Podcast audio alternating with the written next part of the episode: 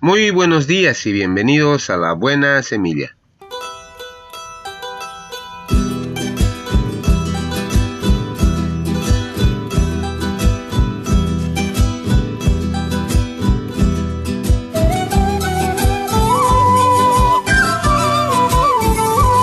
Hola, hola, ¿qué tal? ¿Cómo están? Les saludo con la paz de nuestro amado Señor Jesucristo. Un cordial saludo a todos mis hermanos en Cristo Jesús, a toda la iglesia en general.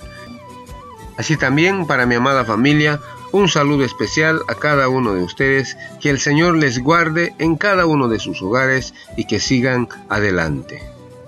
Y también para mis colegas de trabajo, un saludo para cada uno de ustedes, que el Señor les guarde en todo momento con su familia.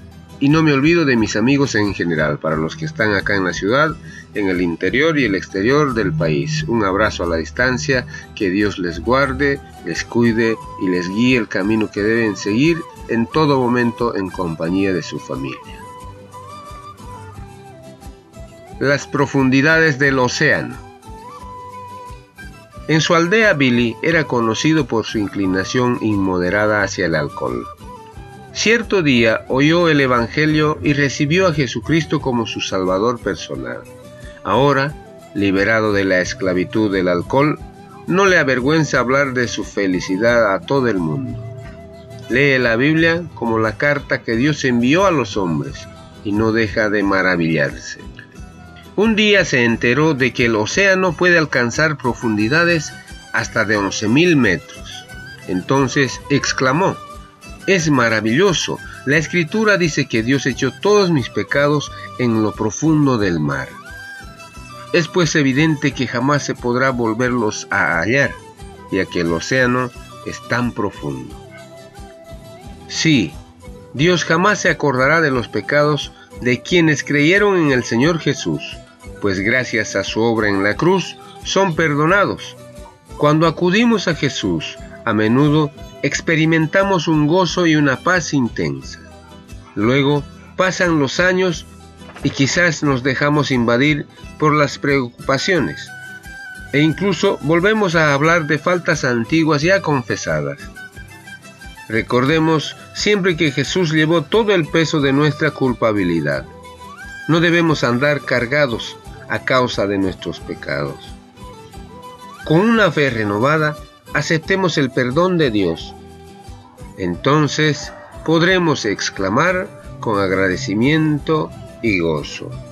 A ti, Dios mío, agradó librar mi vida del hoyo de corrupción, porque echaste tras tus espaldas todos mis pecados. Palabra de Dios. Amén. Muy bien, comenzamos nuestra buena semilla. Hoy es día 26 de diciembre del 2020. La porción de la palabra se encuentra en el libro de Lucas capítulo 2 versículo 13 y 14. Dice la palabra del Señor y leo. Una multitud de las huestes celestiales alababan a Dios y decían, Gloria a Dios en las alturas y en la tierra paz. Lucas 2, 13 y 14. La segunda porción de la palabra se encuentra en el libro de Isaías capítulo 2 versículo 4. Dice la palabra del Señor y leo.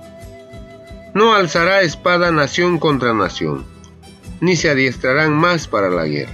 Isaías 2, 4. Título de nuestra reflexión, Paz en la tierra, primera parte.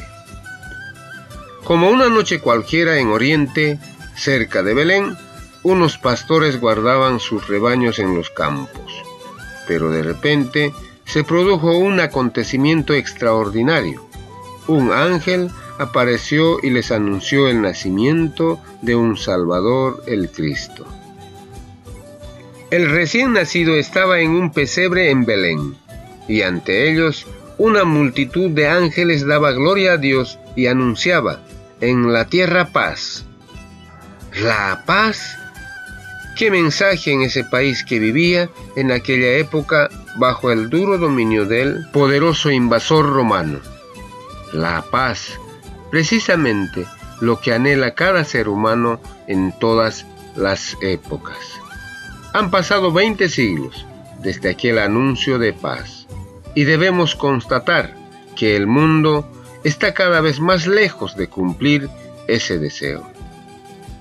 En 1945, la Organización de las Naciones Unidas, ONU, fue fundada con el objetivo de mantener la paz entre los pueblos, misión que rápidamente fracasó. Frente al edificio de la ONU en Nueva York, hay un versículo inscrito en un muro, llamado el muro de Isaías. Volverán sus espadas en rejas de arado, y sus lanzas en hoces. No alzará espada nación contra nación, ni se adiestrarán más para la guerra. Isaías 2:4. Sí, un día la paz reinará en la tierra y las armas serán inútiles. Esta profecía, anunciada hace unos 2700 años, se hará realidad cuando Jesucristo, el príncipe de paz, vuelva por segunda vez a la tierra para reinar.